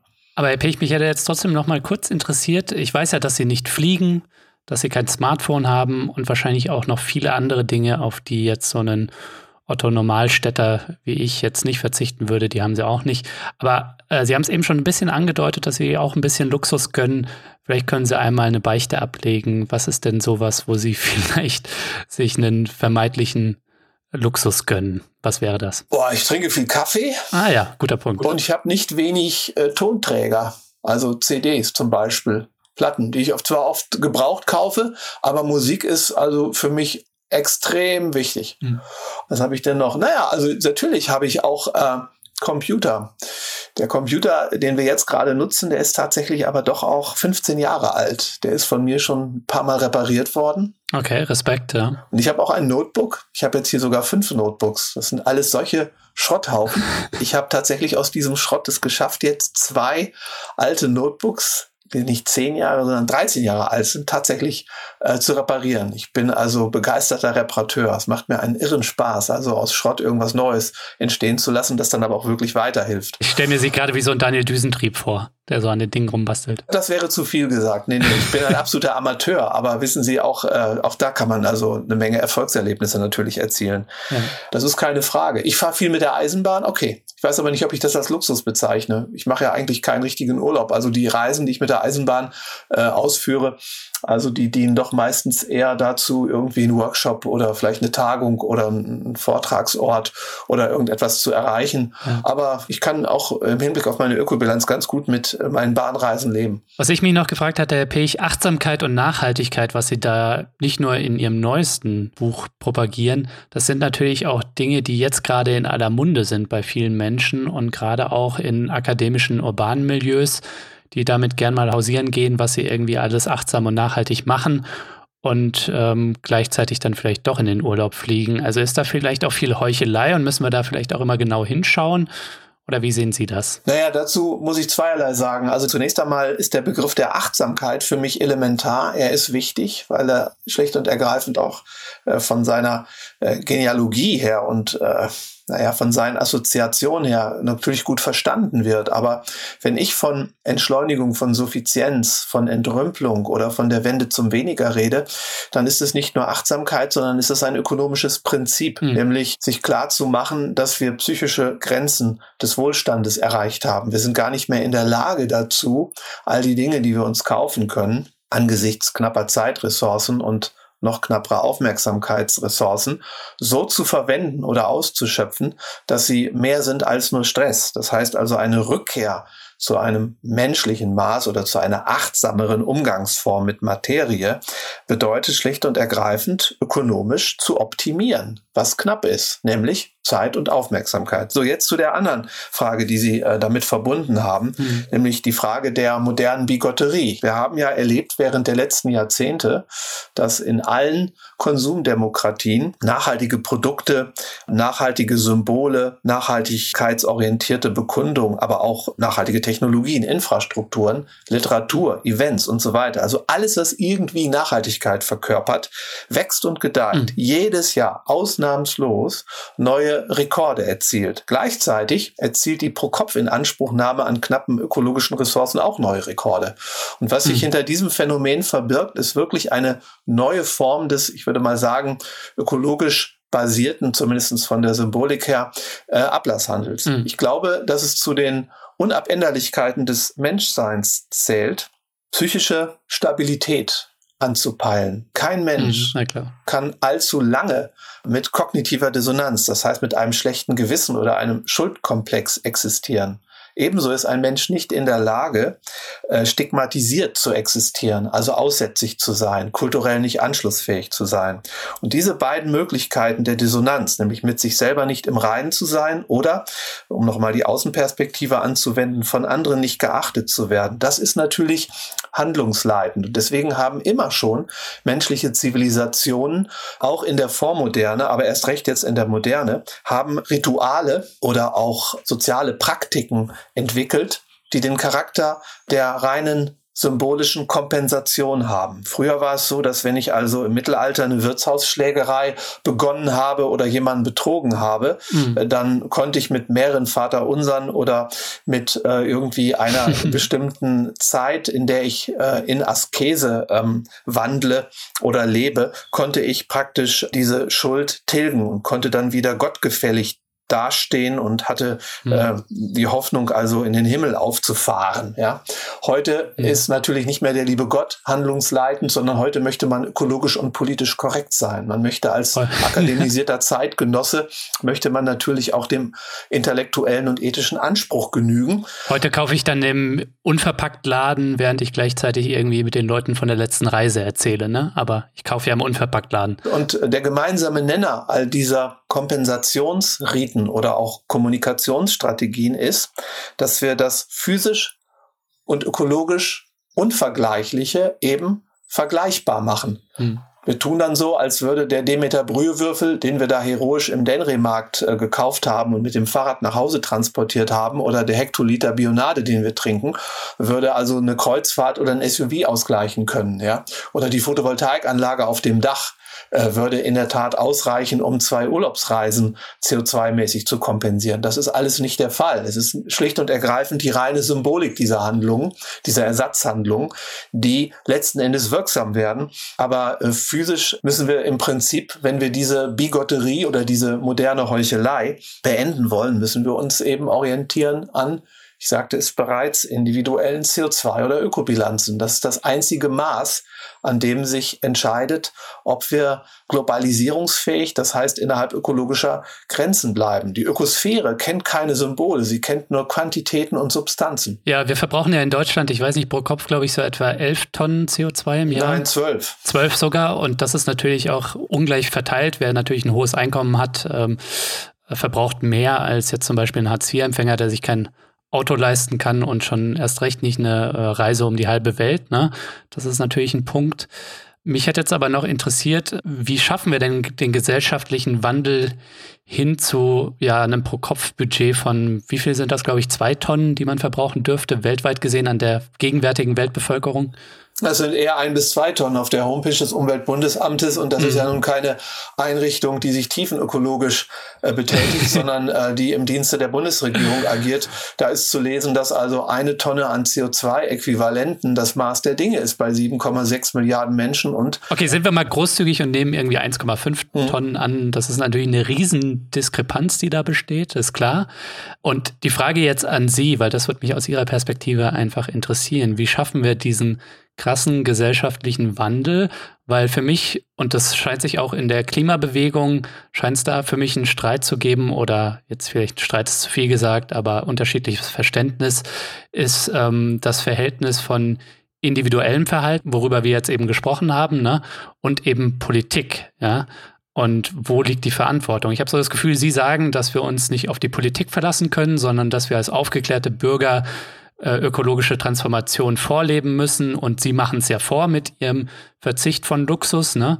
Und mir scheint aber, dass eine Gegenseite auch in der Klimabewegung sagen würde, Konsumverzicht führt uns nicht dahin, weil das macht immer nur eine moralisch aufgeklärte Minderheit, wie der Herr Pech, ne? sondern wir brauchen Protest, Politik und Systemwandel. Das äußert sich dann zum Beispiel darin, dass Leute sagen, verbietet mir doch endlich das Fliegen, damit ich nicht selbstständig drüber nachdenken muss und mir das Hirn zermartern muss, ob ich jetzt tatsächlich äh, da und dahin fliege oder nicht. Ne? Also wie gehen Sie mit diesem Widerspruch um oder sind das, wie Sie eingangs mal erwähnt hatten, eigentlich nur zwei Seiten der gleichen Medaille, die wir geschickt miteinander bespielen müssen als Klimabewegung? Also zunächst mal muss ich zwei Sachen klarstellen. Also ich übe keinen Verzicht. Ich habe gerade sogar deutlich gemacht, dass ich in einem gewissen Luxus schwelge. Und äh, außerdem ähm, kann es kein Verzicht sein, Dinge zu unterlassen, die einem gar nicht zustehen können. Zumindestens wenn wir globale Gerechtigkeit und die Überlebensfähigkeit der menschlichen Zivilisation als unverrückbare äh, Grundvoraussetzung unterstellen. Also genau genommen ist dann eben auch das Prinzip All you need is less nicht Verzicht, sondern worauf es ankommt, ist einfach eine Beute zurückzugeben, die wir uns dreisterweise angemaßt haben. Mhm. Und der Wohlstand, in dem wir schwelgen, ist auch nicht das Resultat unserer Arbeit. Wir haben uns ja gerade schon über Technologie und über industrielle Revolution unterhalten. Wir können also sagen, dass also physisch betrachtet 90 Prozent unseres Wohlstandes nicht das Werk unserer Hände Arbeit ist, sondern das Werk der Maschinisierung, der Digitalisierung, der Automatisierung und so weiter und so fort. Na, oder der Näherin in Bangladesch, ne? Das ja, natürlich. Die Globalisierung, über die wir heute schon sprachen, äh, tut ein weiteres. Aber natürlich werden auch da Maschinen eingesetzt. Aber die Ausbeutung von Arbeitssklaven spielt eben auch eine Rolle. Das ist vollkommen klar. Da haben Sie vollkommen recht. Jetzt zu der Frage, wie wir also gesellschaftliche Transformation hinbekommen können. Wissen Sie, es gibt einen Paradigmenwandel oder eine Zeitenwende, die schlicht und ergreifend noch nicht verstanden wurde, auch nicht von meinen Kolleginnen und Kollegen, noch weniger von mhm. äh, den Medien oder Politikern. Wenn die Entkopplung unseres ohne Wachstum nicht zu stabilisierenden Wohlstandes, Kraft technischen Fortschritts nicht funktioniert, dann ändert sich nicht einfach nur die Nachhaltigkeitskonzeption, die dann noch widerspruchslos oder plausibel zu vermitteln ist. Dann ändert sich einfach alles. Es hat noch nie in der Geschichte parlamentarischer Demokratien, seit wir auch über Umweltpolitik reden, andere Maßnahmen gegeben als jene, die den Menschen versprachen, bei gleichem Wohlstand weniger Umwelt- oder Ökologieschutz praktizieren zu können. Die Geschichte der Umweltpolitik ist genau 100 Jahre alt. Es ist jetzt ein Zufall, dass wir im Jahre 2020 diesen mhm. Podcast produzieren. Aber 1920 hat eben der äh, englische Ökonom Arthur Pigou das epochale, das bahnbrechende Werk The Economics of Welfare vorgelegt. Da steht eigentlich schon alles drin, was heute Grundlage äh, des Denkens in Kategorien von Umwelt- oder Nachhaltigkeits- oder Klimaschutzpolitik äh, ist. Und schon damals war klar, es geht immer nur um die Substitution.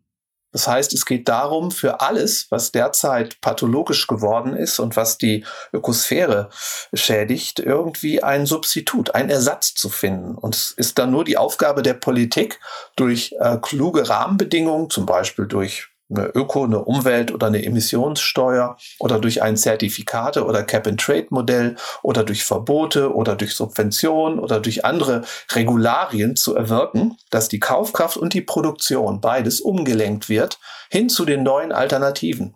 Mhm. Und äh, das ist auch verdächtig, weil äh, selbst bei den Grünen und den Linken wird gesagt, dass jede Klimapolitik natürlich unter dem Vorbehalt steht, bisherige, ich sag mal so prosaisch liebgewonnene Artefakte oder Handlungsweisen äh, ersetzen zu können. Wenn wir jetzt aber wissen, dass es den Ersatz gar nicht gibt, gar nicht geben kann, weil der vermeintliche Ersatz eben auch nicht zum ökologischen Nulltarif zu haben ist, sondern nur eine Verlagerung des Schadens darstellt, dann ist die Politik am Ende dann würde sie nämlich nicht mehr dieses Versprechen geben können, dass also eine Rahmenbedingung, die mit dem Schutz der ökologischen Lebensgrundlagen in Einklang äh, zu bringen ist, schont unseren Wohlstand, sondern dann ist jede Art von wirksamer Klimaschutz oder Ökologie oder Nachhaltigkeitspolitik nichts anderes als ein Sammelsurium von Regularien, die unseren Lebensstil verändern. Dann lässt sich die Reduktion nicht mehr delegieren an irgendeinen Maschinenpark oder an irgendetwas anderes. Das heißt, dass die Politik nun von denen, die zu regulieren sind, gewählt werden muss. Das heißt, ich wähle mir meinen eigenen Henker. Das heißt, ich wähle meinen mhm. eigenen Wohlstand ab. Das heißt, ich wähle eine Politik, die mich zu etwas zwingt, wozu ich freiwillig nie bereit war. Diese Schizophrenie zu lösen, das muss mir mal jemand erklären. Das ist auch nicht aufgeklärt. Okay. Das ja. widerspricht eigentlich jedem Gedanken von Aufklärung, nämlich Menschen sozusagen dafür aufgeklärt zu halten, wo es darum geht, ein Kreuz auf einem Wahlzettel zu machen, aber in allen anderen Lebensbereichen dieselbe Aufklärung nicht zu unterstellen. Das ist ein Widerspruch, der nicht diskutiert wird und der einfach, ich würde mal sagen, äh, verschwiegen wird. Das ist das erste Problem. Aber das ist doch sehr getrennt gedacht, die Sphären. Also ich sehe schon den Punkt, dass es einen vorpolitischen kulturellen Wandel braucht, ne, um die Politik anzustoßen, beziehungsweise Dinge, die die Politik macht, äh, mit dem eigenen Gewissen und den eigenen Ideen vereinbaren zu können. Ne? Aber das sind doch Ebenen, die sich miteinander befruchten. Und möglicherweise schafft man durch soziale Bewegungen ähm, eine politische Stimmung, die dann wiederum den kulturellen Raum prägt ne? und äh, informiert. Ja, sie sind nah dran, aber auch nur nah dran. Also oh je. die sozialen Bewegungen haben wir, aber diese sozialen Bewegungen sind äh, letzten Endes ohne praktische Basis. Das heißt, eine Ökobewegung oder eine soziale Bewegung, die nur fordert, die aber nicht die Lebenspraxis einübt, bringt einfach gar nichts, sondern sie bedient nur den rasenden Stillstand, den wir jetzt haben. Menschen stellen Forderungen an die Politik, die schlicht und ergreifend inkonsistent sind. Das äh, ist so, dass wir also im Prinzip Mitleid mit der Politik haben müssen. Auf der einen Seite wird die Politik überall beschimpft und angeschrien, so nach dem Motto, how dare you, ja, wie könnt ihr nur? Und auf der anderen Seite wird aus derselben Gesellschaft laut, dass der Wohlstand noch nicht ausreicht, dass jetzt das 5G-Internet auch noch kommen muss und dass wir ja so viel soziale Probleme haben, die wir nur durch Wirtschaftswachstum lösen können. Genauso könnte man der Politik einfach befehlen, die Quadratur des Kreises äh, hinzubekommen. Das das geht ganz einfach nicht. Deswegen geht es mir, wenn ich der Politik schlicht und ergreifend nicht zutraue, das Nachhaltigkeitsproblem zu lösen, nicht um Politikbeschimpfung. Ich habe also Politikmitleid. Das ist ein Unterschied. Erst wenn sich in der Zivilgesellschaft, ich nenne das gerne den Aufstand der Handelnden, eine soziale Bewegung herausbildet, die nicht nur labert oder nicht nur How dare you ruft, sondern die tatsächlich durch vorgelebte Lebenspraxis vorwegnimmt, was die Politik erwirken muss, nämlich einen Wandel zum Weniger, dann und nur dann kann die Politik den Mut haben, eine Postwachstumsstrategie auch zu implementieren. Wissen Sie, in einer parlamentarischen Demokratie, die für mich im Übrigen unverzichtbar ist, auf die ich nichts mhm. kommen lasse, können Politiker eine Menge machen, aber eines können sie nie. Und das ist das eherne Gesetz. Sie können keine Politik auch nur andeuten, die sich gegen die Lebenspraxis der Wählermehrheit wendet. Das geht nicht. Das ist das Element der Politik. Das können Sie nur in einer Diktatur.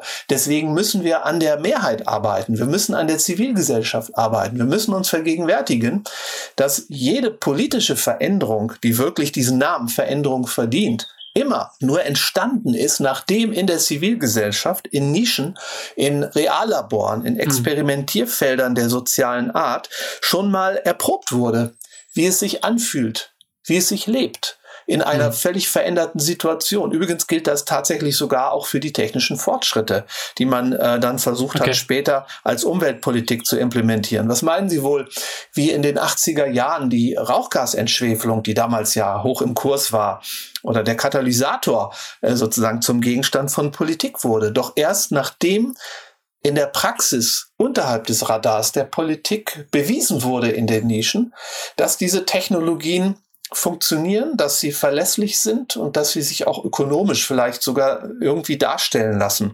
Und jetzt haben wir nicht mehr das Problem, in den Nischen neue Technologien zu erproben, die uns sowieso nicht weiterhelfen, sondern jetzt brauchen wir als neuen Entwicklungsschritt letzten Endes ein Geflecht dezentraler, horizontal ausgebreiteter Experimentierfelder, wo mit Lebensstilen experimentiert wird, wo also wirklich Vorreiter, Pioniere ein Wachstums kritisches, ein postwachstumstaugliches Leben vorführen, um den Menschen auch die Angst davor zu nehmen. Weil wir wissen, okay. dass die Übernahme neuer Praktiken immer davon abhängt, dass Menschen andere beobachten können, die dieselbe Praxis ausführen oder die dieser neuen Praxis zumindest eine positive Sinnzuweisung entgegenbringen. Das heißt, die Entstigmatisierung ja. des Weniger ist ein sozialer Prozess, den kann die Politik für uns nicht übernehmen. Den kann auch die Schule nicht für uns übernehmen, sondern das ist das, was die Zivilgesellschaft selber leisten muss. So. Und wenn das geschieht, wenn das sichtbar wird, wenn es diskutiert wird, wenn es auch durch Inspiration und Konfrontation in irgendeiner Form kritische Debatten hervorruft, dann und nur dann kann die Politik sich des Themas Postwachstumsökonomie annehmen. Also nicht, dass sie denken, ich würde der äh, Politik da eine totale Absage erteilen. Ich frage mich eher umgekehrt welcher zivilgesellschaftlichen Voraussetzungen müssen wir uns annehmen, mhm. damit die Politik endlich aus der Angstecke rauskommt und endlich weiß, dass sie nicht gevierteilt wird, wenn sie postwachstumstaugliche Rahmenbedingungen implementiert. Das ist der Punkt. Das heißt, äh, ich höre auch so eine gewisse Kritik an der gegenwärtigen Klimabewegung raus. Vielleicht können Sie das noch ein bisschen ausführen. Das ist ja auch so ein Vorwurf, der zwar von anderer Seite mit einer anderen Motivation gemacht wird, nämlich, dass äh, viele in der Klimabewegung unter Fridays for Future vielleicht eben nicht auf basaler Ebene diesen neuen Lebensstil, diesen Postwachstumslebensstil vorleben und dann wird dann von der AfD zum Beispiel gern mal die Fridays for Future Bewegung als akademische Heuchler aus äh, der urbanen Mittelschicht irgendwie verschrien. Und ihre Kritik ist natürlich anders motiviert und fundiert, aber Ähm, gleichwohl scheint mir es eine Kritik zu sein. Naja, also diese Kritik, die möchte ich jetzt keineswegs an die Fridays for Future Bewegung äh, richten, sondern würde das eher auffassen als eine Empfehlung an diese Bewegung. Wenn diese Bewegung nicht mhm. genauso wirkungslos versickern will, was sich jetzt leider schon abzeichnet, wie alle anderen vorherigen, ich sage mal, Aufbrüche, äh, um also die Zivilgesellschaft und auch die Politik zu sensibilisieren, dann muss sie endlich diesen Schritt gehen, den ich gerade angedeutet habe. Sie muss anstelle der reinen, also textuellen Kommunikation, muss sie in Praxiologie übergehen. Damit meine ich, dass das vorgelebte Beispiel das schärfste, radikalste und politischste Kommunikationsinstrument ist, das wir haben. Umso erstaunlicher, dass es mhm. brach liegt, dass es nicht genutzt wird. Stellen wir uns vor, dass also die Fridays for Future Bewegung sich aus Leuten rekrutiert, aus jungen Menschen, die sagen, ich steige nicht mehr in ein Flugzeug, niemals. Und ich werde alles tun, um darauf hinzuwirken, dass meine Schule kerosinfrei wird. Oh, da gibt's ja auch viele. Das müssen wir, glaube ich, schon erwähnen. Naja, ja. also ähm, komischerweise wird das selten thematisiert. Stattdessen wird also äh, eine Energiewende beschworen, äh, die wir doch längst kennen. Und es wird nur ähm, letzten Endes wiederholt, was schon immer an Forderungen im Raum stand. Und es wird einfach nur mehr Druck gemacht. Also mir wäre es wichtiger, dass also aus der Fridays for Future Bewegung und auch aus anderen sozialen Bewegungen eben Reallabore hervorgehen, wo junge Menschen auf ziemlich radikale Weise die Gesellschaft konfrontieren, indem sie sich dem Steigerungswahn und den ökologisch ruinösen Daseinsformen sichtbar verweigern. Das ist kein Rückzug ins Private, wie auch oft ebenso als Gegenrede zu mhm. hören ist, sondern ich sage es nochmal, das ist die Voraussetzung für die horizontale Verbreitung oder wie wir in der Fachsprache sagen, für die soziale Diffusion des Neuen. Und die jungen Menschen haben die besten Voraussetzungen dafür. Warum? Weil sie keine Kinder ernähren müssen, kein Haus abbezahlen müssen und weil sie keinen Boss haben, der ihnen sagt, morgen musst du nach Singapur fliegen, weil da ein äh, Projektmeeting ist oder sowas in der Art. Die jungen Leute haben die Chance. Sie können auch ihre Eltern konfrontieren und sagen, ich steige nicht mehr in eure Scheißkarre. Ich mache das nicht. Punkt aus fertig. Also, ja. wenn wir nicht mal den Nahraum, in dem wir sind, den sozialen Nahraum, konfrontieren, dann werden wir erst recht nicht in Brüssel und äh, Berlin irgendwas erreichen. Das eine schließt aber das andere nicht aus. Das heißt, wenn diese radikaleren Kommunikationsinstrumente gewählt werden, können alle anderen Kommunikationsinstrumente durchaus auch einen Sinn haben. Aber es ist ein Unterschied, ob da eine Vielfliegerin an der Spitze von Fridays for Future steht oder eine Person, die wirklich zeigt, dass sie das, was sie selber fordert, auch ernst meint.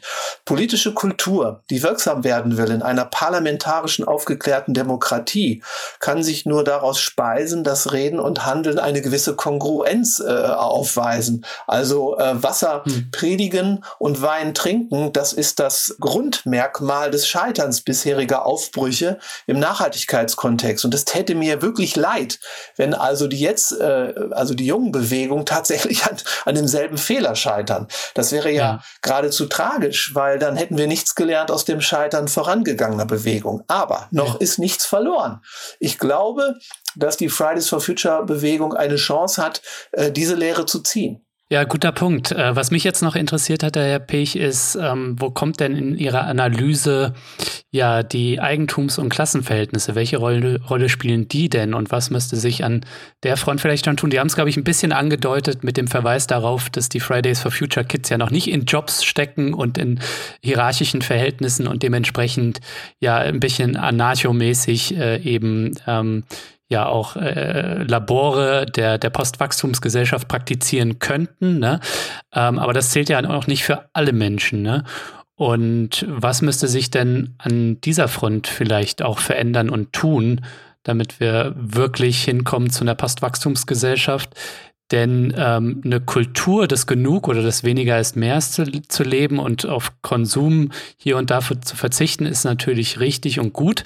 Aber wir leben ja auch in der Wirtschaft, ja, die auf den, auf den Wachstumszwang und auf den Profitschaffen quasi wie so ein automatisches Subjekt auch angewiesen ist. Ne? Also, und da müssen wir auch irgendwie langsam aussteigen.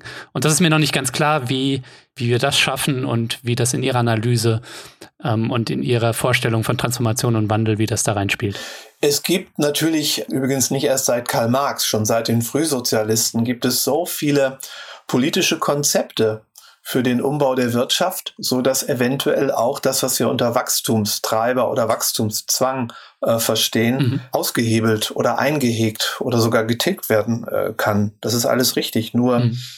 Ähm, die Paradoxie ist doch die, dass von dieser Wachstumsgesellschaft die Mehrheit der Gesellschaft profitiert. Deswegen ist es in einer Demokratie nicht einfach, das Wachstum irgendwie abzuwählen, weil der Preis für die Abwahl des Wachstums eben der ist, dass schlicht und ergreifend auch der materielle Wohlstand, die materialisierten Freiheiten weniger werden, ob man will oder nicht weil eben die Gesetze der Thermodynamik gelten.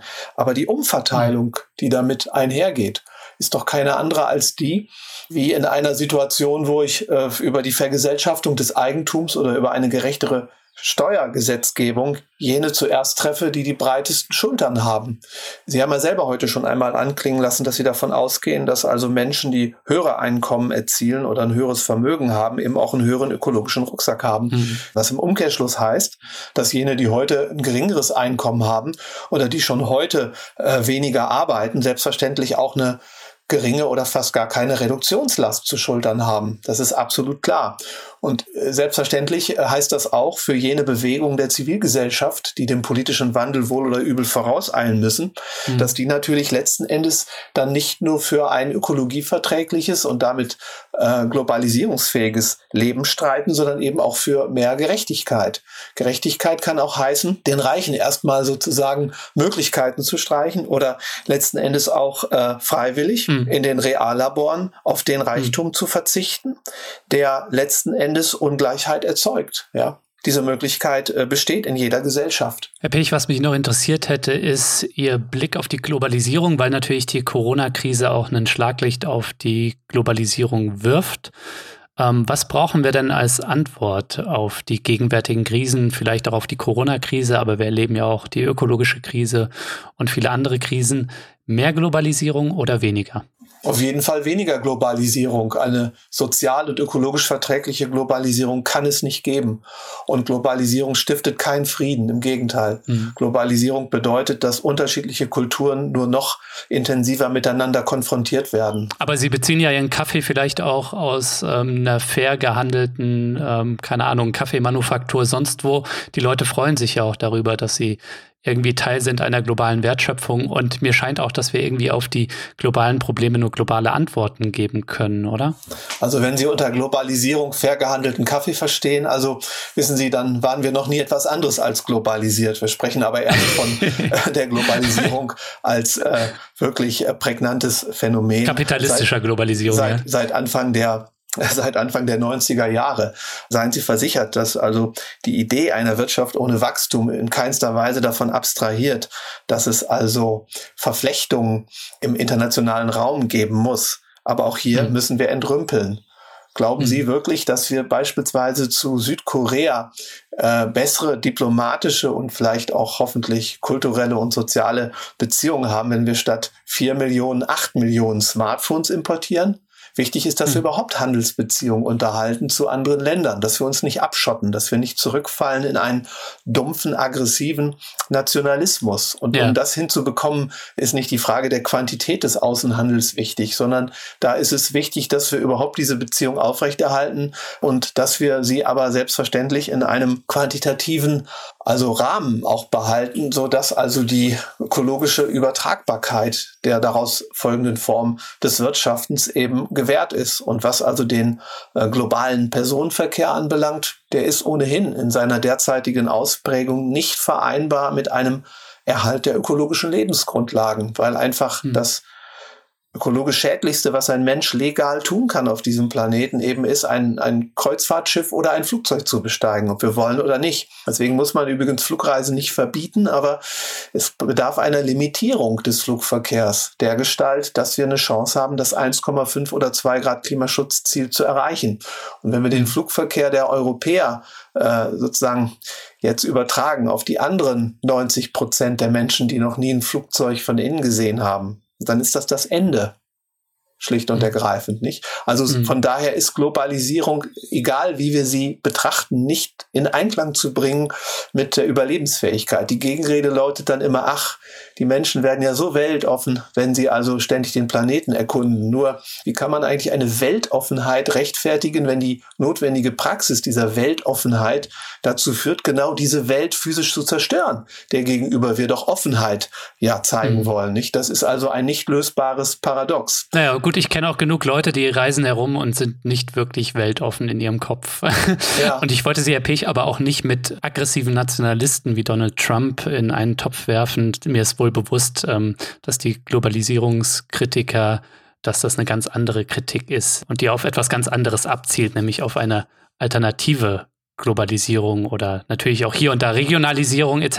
Naja, darauf möchte ich mich nicht einlassen. Also äh, so nach dem. Motto, es gibt eine, eine alternative Globalisierung. Es gibt äh, eine Frage des Maßes der Ausprägung der Globalisierung. Mhm. Also natürlich, ich würde sagen, äh, wir, wir dürfen es nicht abschauen, das ist vollkommen klar. Aber die Globalisierung mhm. als solche ist auf den Prüfstand zu stellen. Das ist überhaupt keine Frage. Und zwar sowohl mhm. was den Austausch mhm. äh, von Informationen, was den Austausch von Personen und auch Gütern anbelangt. Es gibt Belastungsgrenzen, deren Einhaltung ist nicht in Einklang zu bringen mit Globalisierung. Also mir geht es hier schon auch um das Maß. Und natürlich mhm. ist Donald Trump ein böser Bube, aber eines sage ich, eines sage ich Ihnen auch. Ähm, es hat mal eine Zeit gegeben in den 70er Jahren, da hat jeder Theoretiker, der sich für links und äh, progressiv hielt, dafür plädiert, äh, dass man die äh, die sogenannte dritte Welt, wie es damals noch hieß, heute würde man sagen, es ist der globale Süden, dass man diese Welt schützt vor dem Zugriff der damals so bezeichneten multinationalen Konzerne. Das äh, mhm. Protektionismus-Konzept war damals weit verbreitet und zwar gerade aus Gründen der Wahrung von Autonomie und Freiheit und auch aus Gründen der Resilienz, also der Fähigkeit, sich auch selbst zu versorgen. Und heute dreht man den Spieß um und bezichtigt diejenigen des Nationalismus, die also sagen, wir müssen uns unter Umständen auch wieder auf eigene Kräfte und auch auf eigene Ressourcen, auf eigene Fähigkeiten besinnen, bis zu einem gewissen Grad. Das heißt ja nicht die perfekte Abschottung. Ich glaube, dass die Debatte teilweise sehr, sehr äh, überideologisiert geführt wird. Ne? Ja. Herr Pech, geben Sie uns noch zum Abschluss einen kleinen Ausblick. Ähm, Stichwort Corona-Krise, ihre Auswirkungen und Möglichkeitsräume. Was wird aus Ihrer Sicht nach der Corona-Krise schlechter sein, also die Dystopie? Und was wird besser sein, die Utopie?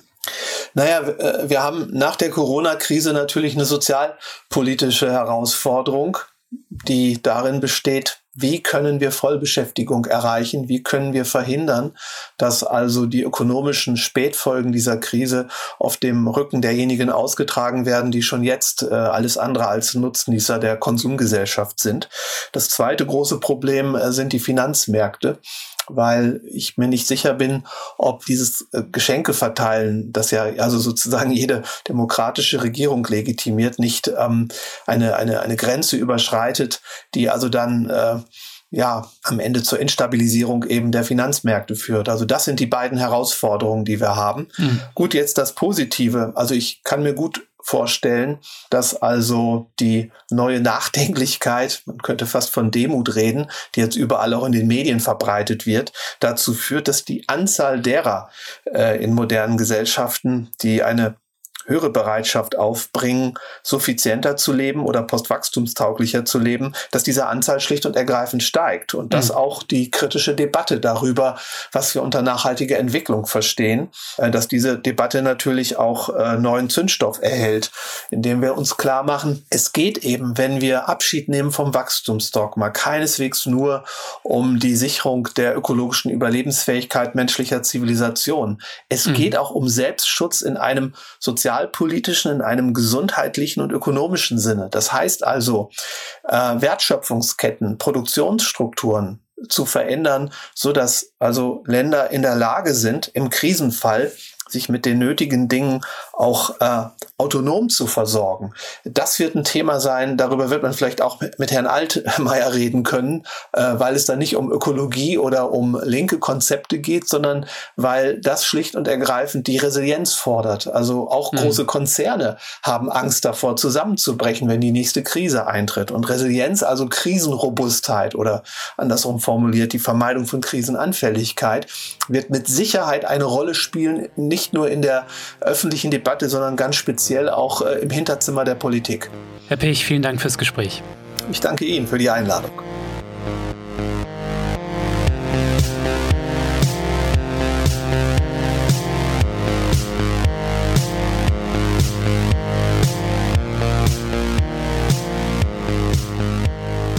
Das war Dissens für diese Woche. Schön, dass ihr dabei wart. Zu Gast war der Umweltökonom Nico Pech. Wenn du noch mehr kluge Leute hören willst, dann werde doch jetzt Fördermitglied und unterstütze Dissens. Als Fördermitglied hast du auch diese Woche die Chance, ein Buch zu gewinnen, und zwar All You Need Is Less von Manfred Volkers und Nico Pech. Alle Infos zum Buch und dazu, wie ihr bei Dissens mitmachen könnt, gibt's natürlich in den Show Notes und auf dissenspodcast.de. Wenn ihr mehr von Dissens wollt, dann abonniert diesen Podcast auf iTunes, Spotify oder der Podcast-App eurer Wahl. Ich freue mich natürlich über Kommentare und Anregungen. Danke fürs Zuhören und bis nächste Woche.